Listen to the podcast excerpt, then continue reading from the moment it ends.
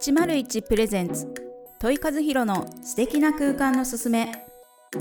この番組は建築家問い和弘の視点で生活の知恵暮らしのヒントを皆様にお届けいたします。こんにちは。建築家の問い和弘です。そして本日も一緒にお話しいただく。皆様こんにちはパーソナリティの日本色彩心理学スクール代表の池尻めぐみです。よろしくお願いいたします。よろしくお願いいたします。はい今日はですね、はい。実は先週、う家具のお話をしようと思ってたんですけど、はい。よくよく放送日をこう逆算すると、もうまさに12月この幸せですね。あ例の 例の大イベントがありますね、はい、片付けを皆さんにお伝えしないといけないと、大掃除ですね。はい、それも大概あの悲しいあのかんあのフィードバックっていうかですね、皆さんにお伝えするときどうしても3回分うん。必要なので、はい。よくよく考えたら今日今回ですね、はい。お話ししないと足りないとうん。いうところに行き着きまして、はい。今日は皆さんに、まあ、年末に向けての大掃除ですね、まあ、それをするために今日から3週はい。わたって、はい。えー片付けについてお話ししようと思います。はい、はいお願いいたします。よろしくお願いいたします。どうですか？あの池尻さん正月に向けて大掃除っていうのはもう昔からいつものようにやられてる習慣です？そうですねもう本当に掃除片付けも本当に苦手なので、はいそれこそやっぱりお掃除が得意な人っはい。て日頃やってるから、あーそもそも大掃除をしなくていいってそうですね。確かにって思うわけですよ。でもついついね怠ってしまって、はい。なんか気づいたらちょっとねほこりが溜まってたりとか。そうそうはい。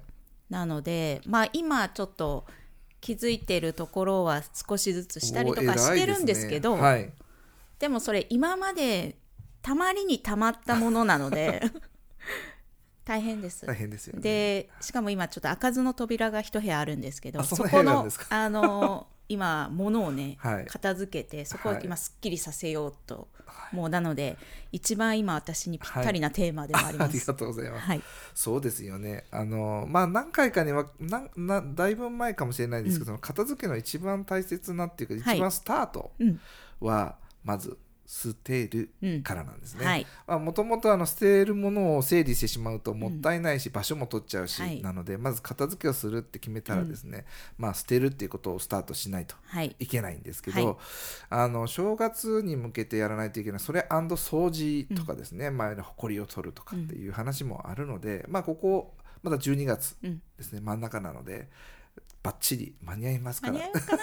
もうだってあっね もう12月入った途端にもう12日経ってるという。そうなんですよ。大丈夫です、はい。間に合いますで一番本当はあの手をつけていただきたいのは、まあ、リビングとかですねみんながいるところっていうのをすると効果があるんですけど、はい。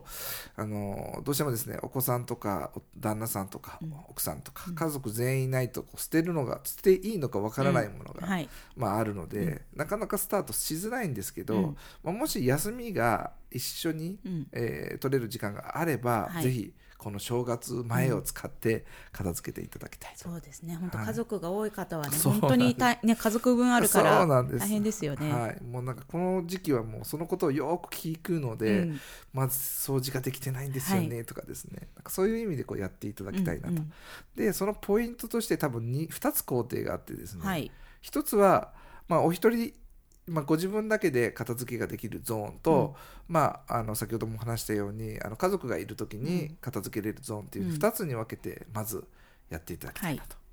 で、えー一番最初にですねやはりこうやった感が出ないとうん。達成感ですね、うん。が出ないともう続きつながらないので。確かにこれこれいつまで続くの、はいって思うともう途中で嫌になりますもんね。おっしゃる通りですね。なのでまあ一番ポイントとしては冷蔵庫。はい。うんなるほど。賞味期限書いてますしね、あの食べ物しかないので。はい。で大体奥様がはい。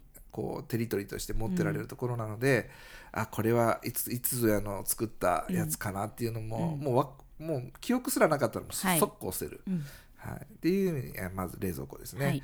あともう一つは一番そのゾーンとして狭いところ、うん。ででもまあ一つのカテゴリーしかない、うん。あの下足箱。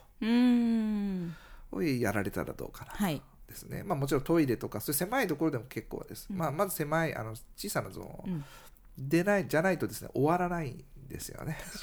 そうですね。終わらないあっちもこっちもねしないといけないからなおさらですね。そうですね。なんかそういうふうにそこでちょっとこう、えー、かつて方をちょっと学んでいただいて、うんはい。で、えー何回か前に確か捨て方を多分お話ししたと思うんですけど、うん。まあその4つに分けて、えー捨てるっていう捨てる捨てないっていうゾーンを、はい。えー考えていただいて、うん。後であのポッドキャストの下のところに何話だって書いときますんで、はい。まあ、そこを聞いていただいて、うん。捨て方をもう一度、うん。はい、あの復習していただくと。そっか。ただ捨てればはい。いいってまあ捨てれるに越したことはねないですけどね。なかなか捨てれないからと、ね、そもそも溜まっていくのでそれにもコツがあるわけですありね。ますね。で私もまあこう話をする傍ら自分もやっぱやらないといけないなと思って、うん。今回ですねなんと本をはい、バッサリやりました。おー。ちょうど先週ぐらいかな、はい。うんと多分この量は1日かかるなと思って、うん。まあ休みのあ取れた日にやったんですけど結果的にですね段ボール箱12345箱本です。相当な量ですね。まあ相当な本。ね、土井さんが読まれる本だから、はい。薄っぺらくなくて多分専門書とかもねいろいろあるでしょうから。おっしゃる通りですね。で今回あの僕のセミナーではよく伝えてる方法なんですけど、もうまさにやっぱりこの方法がいいなと思った方法を今日はお伝えしようかな、はい、実はですねまあインターネットを駆使するんですけど、うん。本なので、うん。ブックオフに売る。うん、なるほど これいいですね。あのインターネットでですね、はい。登録していただいて、うん。えー住所とかですね、はい。であとあの、えーブックオフでそこで値をつけられるんですけど、うん。それを振り込む、えー銀銀行のはい口座。番口座、はい。番号を入力してっていうようなへえあじゃあわざわざお店に持っていかなくていいんですね。そうなんですよ。あそうなんだ。楽。そう。僕のもの回数もまあエレベーターで上がっていかないといけない回数なんですけど、あれ持っていくの大変じゃないですか。確かブックオフに電話すると2日か3日後ぐらいに取りに来てくれるんですよ。ゴロゴロゴロってしにながら。で大体1週間もしないうちにいくらですっていう、はいで、まあ、例えば今回のだとですね、えー、と6箱出して、えートータル2200円。すごい。そうですよね。すごいですよね。もういらない本だからね。本来はねもう捨ててしまうような。そうなんです。で持って帰ってもらうから重たくないでしょ、うん。もう玄関で全部渡せるんで、で、えー、とお金ももちろんそうですし、値がつかないものも持って帰ってもらえるので、そっか 向こうでも処分してもらうっ処分してていただねけるし、まあ、0円かなんかわかんないですけど、はい。売ってもらえればいいので。うん。でそういう意味ですごく。うーん。ただまあえっ、とで売れるのがうん。コミックとか、はい。あの文庫本とか,、はい。雑誌とか以外ですね。雑誌はダメなんですけどそれ以外全部売れるうーん。のででも雑誌はあの最寄りのうん。あの町内の中にあるのゴミ捨てステーションに雑誌は捨てられるので逆に、うん。まあ、そこで捨てればいいやと、はいでもう一個ですね今回、えーチャレンジしたというか、うん。捨てたくないけど邪魔になったからうん。何とかしたい本ってあるんですよね、はい。僕本相当持ってるので、うん。でそういう見ないけど見たい時が1年に1回あるかもしれないっていう本の居場所をちょっと作るために今回新しいことしたんですけど、うん。あのこれあの先に言っときますがあの自己責任プラスあのやり方によってはちょっと違法になるのでうん。気をつけていただきたいんですけど、あの自炊自炊代行って自炊って何っていうと、あの本をこう自分あのバサッとこう、うん。そこを切ってそこの全部1ページ1ページをスキャンニングしてくれる代行サービスがあるんですよ。へあの違法なのはこれを他人に渡したり、うんうん。売ったりしちゃってる人、漫画とかそうだったんですけどね、はい。昔。でもそれをあと僕の場合は本なので、であの文字の横にいっぱい僕蛍光ペンで書いたり、これはこういう意味だっていうふうにこう引き出してるんですね、はい。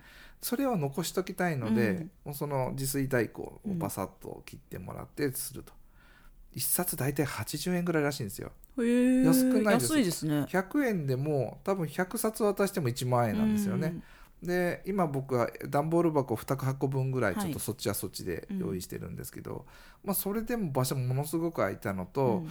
あの本棚の奥の方に入れてたやつがうん。逆に前に出てくるの、うんっていうか、まあ、iPad とかにこう PDF としかなうんるので、うん。自分のこうキープとして、はい。まあ、見たい時に読み返せるなっていう、なるほど。そうすると本棚がスペシャルダイエットできる。そのね 本の、まあ、データというか内容は残しつつ、はい、そうですね。もの自体は捨てることができるという、はい、手放すことがねできるという。そうなんです。おっしゃる通り。でブックオフ本だけじゃなくてもちろん CD とかも、今は聞かなくなった。CD とかも。私この間もう全部捨てちゃった。もうもちろんあの燃えないゴミと燃えるゴミにも分けてですね、はいはい、大変でしたけど。そうですよね。そういうふうにあの売れるものも結構いろいろあるので、うん、なんかそういうふうなサービスを駆使してわざわざ持っていかないというかですね。そうですね、うん、本当下に持っていくっていうのがそもそも大変なので、重たいしでもそれがね本来だったらただ捨てるだけだったら0円のものがちょっとプラスになるだけでもね、はい、いいですよね。全然いいんですよね。そのプラスになったものを私としてあの粗大ごみ用の、はいはいはいあのチケットに変えたいなと。いいですね。300円とか500円とかしますよね 福岡。そうなんですよね。そうなんです。なのであのまあえーと、どの本がどれぐらいで売れたかも明細として返ってくるんで、うん、そうなんですね。そうなんです。ああ自己啓発本は結構売れたねとか、うん、あのちょっと専門書でも、はい、あのスキル系の本は結構高く売れたねとか。それその本にはやっぱり土井さんの文字とか入ってるんですか？いやそれがですね本当ダメ入ってないのポストイットとか全部外しましたし僕の落書き多いやつはさっきのあの自炊代行に渡してでどうでもいい読んでない本をブックオフに送ったりとかですね。なるほどですね。なんかその本に、まあ、僕の場合はこう調べたりとか、はい、あのそういうふうな情報を保存しときたいっていうのがあるので、うん、書き込みが多いやつは結構思い入れがあったりとか、うん、でないやつは読めてない、うん、あんまり気に綺麗な状態。綺麗な状態。だったら売れるかなみたいな。なんかそういうふうにこうすると、うん、まあもったいないではなくて結構コストになちゃんとお金になって、ね、はい、フリーマーケットみたいなもんですよね、うん、やっぱりただ捨てるだけじゃなくてそういうインターネットを活用する捨て方も、捨て方の一つとしてあるということですね。そうですね。でこのこれをやって初めてあの思ったんですけどその捨てる出口を作っておけば、買う時に、まあ、ある程度その、まあ、もちろん抑止力にもなるんですけど買ったとしてもあメルカリに出せばいいやとか、うんうん、ブックオフに送ればいいやとか、うん、まあ、本で取っときたいな自炊にもっていう、まあ、データサービスに送ればいいやとかっていう出口が分かっておけば、持っている本っていうのを、うん、もうあある一定以上増やさない。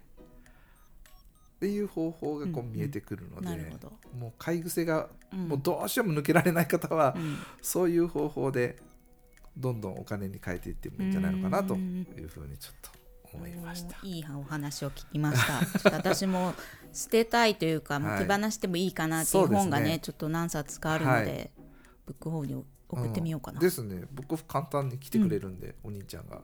それもなんかイケメンだったらしいですよ。そこだ。大事ですね。そこ私がはいあのいなかったんで分からなかった。イケメンだったよって言ってたので。ちょっと楽しみにして楽しみにしてください、はい、背の高い方だと。はい。どうでもいいですねもうそんなこんなで。あもう今日またもう12分3分経ちました、ね、はい、お時間となりました。はい。じゃあそうですね、うん、まあ今日のポイントとしてはインターネットをちょっと見ていただいて、はい、捨てることも、捨てるっていう発想になるとなかなかしづらいですけど、うん、取りに来てくれるっていう代行サービスみたいなのが、はい、結構いっぱいあるので、ぜひそれを探してみてください。はい、はい、ありがとうございます。それでは来週は何についてでしょうか？はい、来週のですね、テーマは、えー、サンタさんは収納名人。ちょうどですね、うん、あの放送されるのが23日なので、はい。はいイブイブですね。ですね。はい。